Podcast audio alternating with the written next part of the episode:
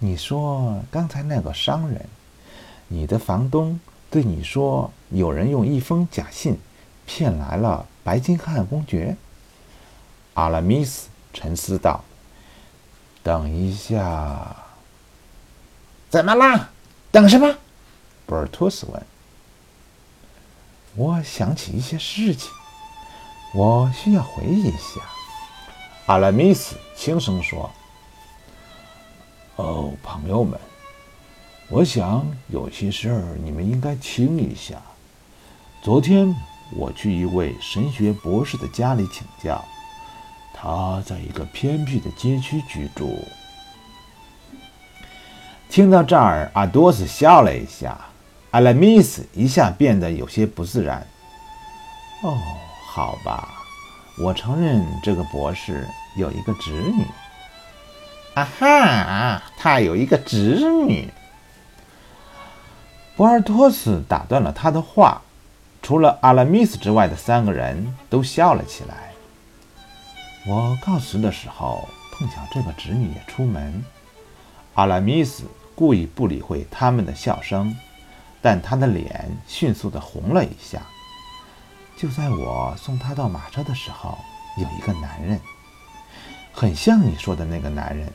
德德尼昂，他走到我们跟前，身后还跟着几个人，对我说：“公爵先生。”接着又跟我旁边博士的侄女说：“还有这位夫人，请上这辆马车，不要反抗，也不要出声。”你被当成白金汉公爵了？他们把博士的侄女当成了王后。达德尼昂迫不及待地喊道：“我想是的。当时我穿着斗篷，戴着帽子，他们可能看不清我的脸。”阿拉米斯回答：“哦，一定，一定就是他，就是摩恩的那个人。”不等达德尼昂下完结论，门突然被人撞开了，是那个叫伯纳西厄的商人。先生们，救救我！他对这四个人求救说：“请你们救救我，有人要抓我。”博尔托斯和阿拉米斯站了起来。等一下，达德尼昂制止了伙伴们拔剑的动作。“让我来，这这个时候不需要武力。”可是，博尔托斯想要反驳，却被阿多斯打断了。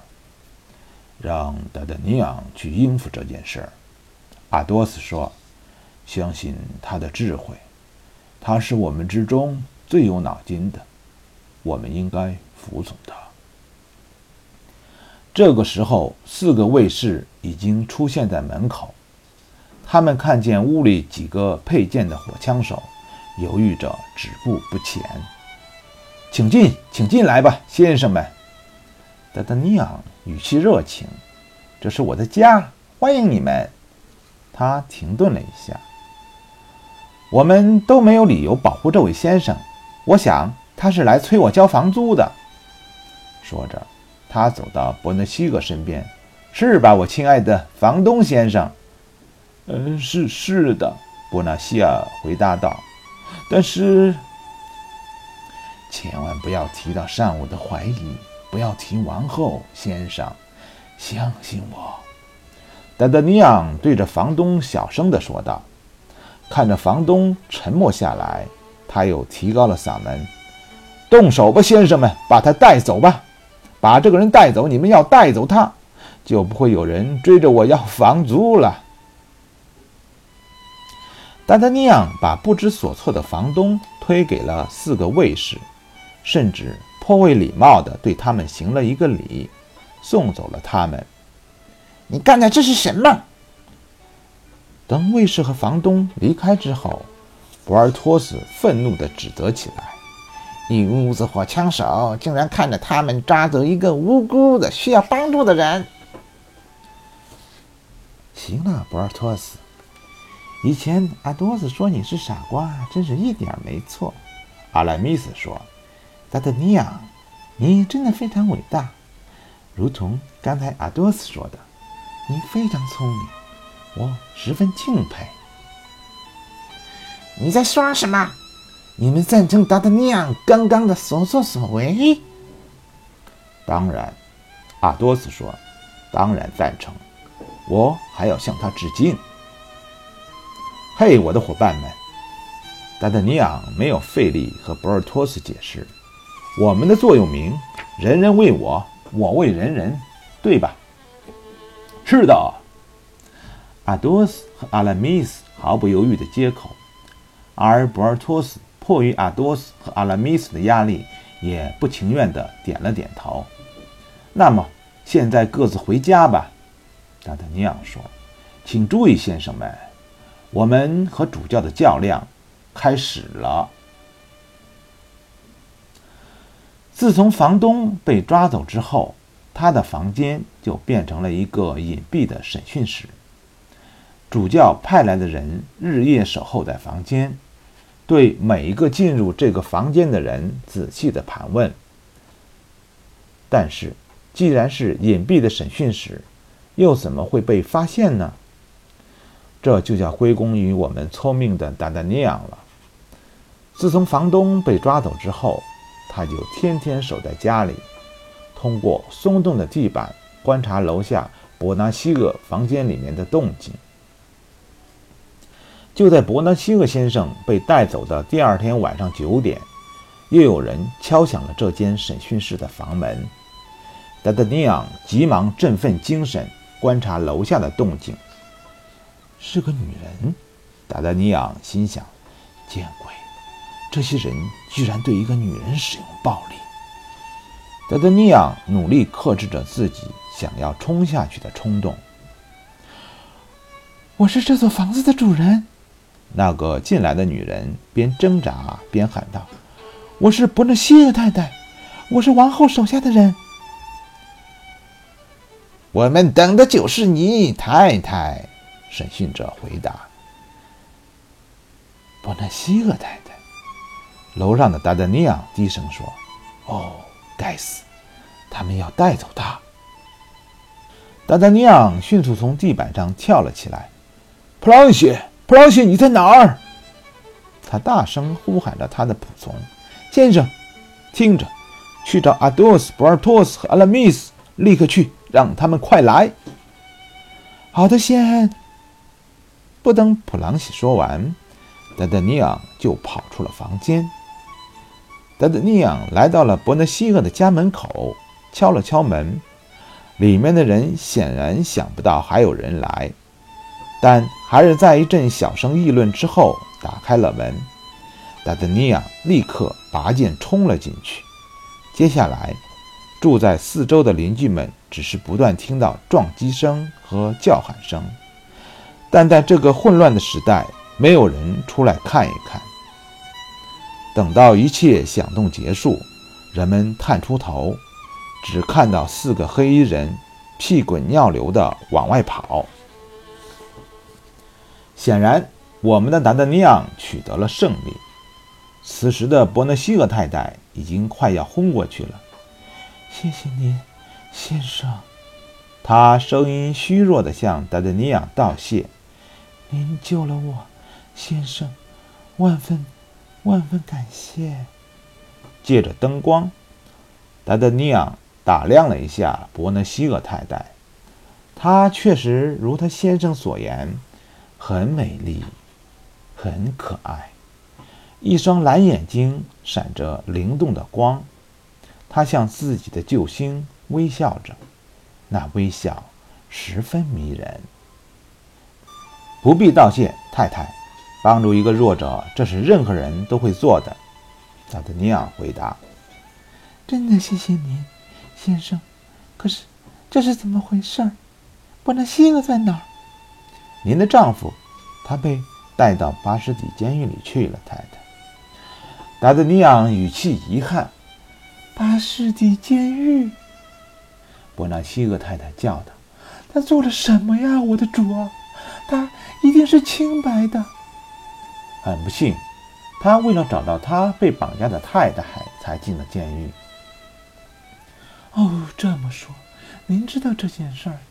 哦，是的。那么你也知道是谁绑架的我？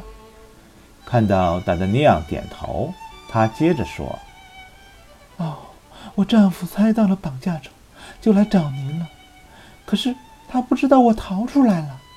我知道他们为什么绑架我。我利用床单从窗户跑出来了。我以为他在家，我想告诉他一些事儿。”面对达达尼昂询问的表情，他犹豫了一下。很抱歉。我不能告诉您，先生。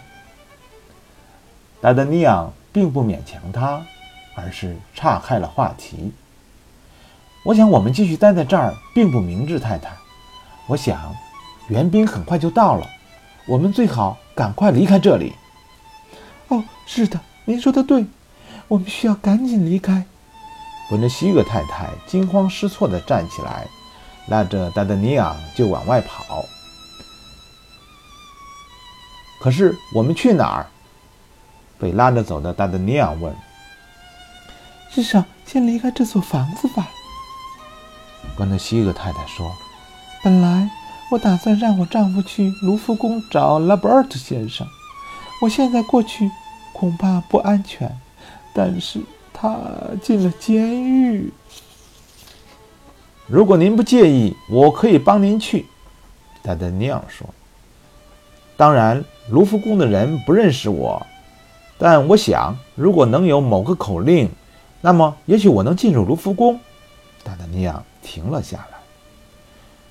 伯纳西厄太太盯着丹丹尼昂看了一会儿，说：“好吧，我相信您是可以信任的，因为我丈夫信任您，您还救了我。我可以给您暗号，但在用过之后。”请您忘记他，请求您，先生。当然，我以人格启示太太。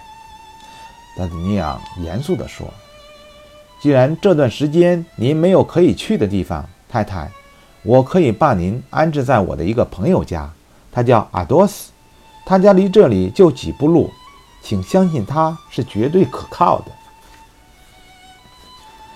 他带着伯纳西厄太太来到了阿多斯家，阿多斯不在，但是看门人认识达德尼昂，爽快地给了他钥匙。不用拘谨，就像在家一样，太太。德德尼昂把伯纳希尔太太领进了房间，说：“任何人来都不要开门，除非有像这样的敲门声。”说着，他敲了三下门，连着两下很重。隔了一会儿，又是很轻的一声。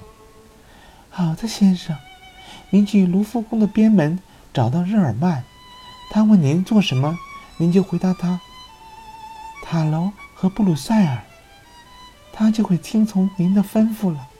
要他去找拉波尔特先生，把拉波尔特先生请到这里来。于是，达达尼昂就按照伯纳西格太太说的去做了。在一阵等待之后，他终于在卢浮宫的边门见到了拉波尔特先生。他向拉波尔特先生重复了阿多斯家的地址。拉波尔特先生记下之后，又对达达尼昂说：“给你个忠告，年轻人，去找一个家里钟表走得慢的朋友，证明这段时间内你在他家里。”达达尼昂立刻明白了他的意思，于是他马不停蹄地赶到了特勒维尔先生的府邸，并利用在书房独自等待的时候，把时钟调慢了将近一个小时。这么晚了，有什么事情吗？特勒维尔先生已经换上了睡衣。请原谅，先生。达达尼昂行了一个礼。我想才九点二十五。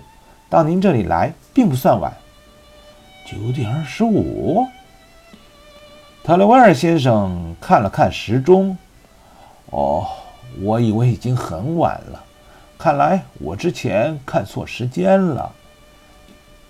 之后，达达尼昂向特洛维尔先生讲了一个关于王后、主教和白金汉公爵的故事。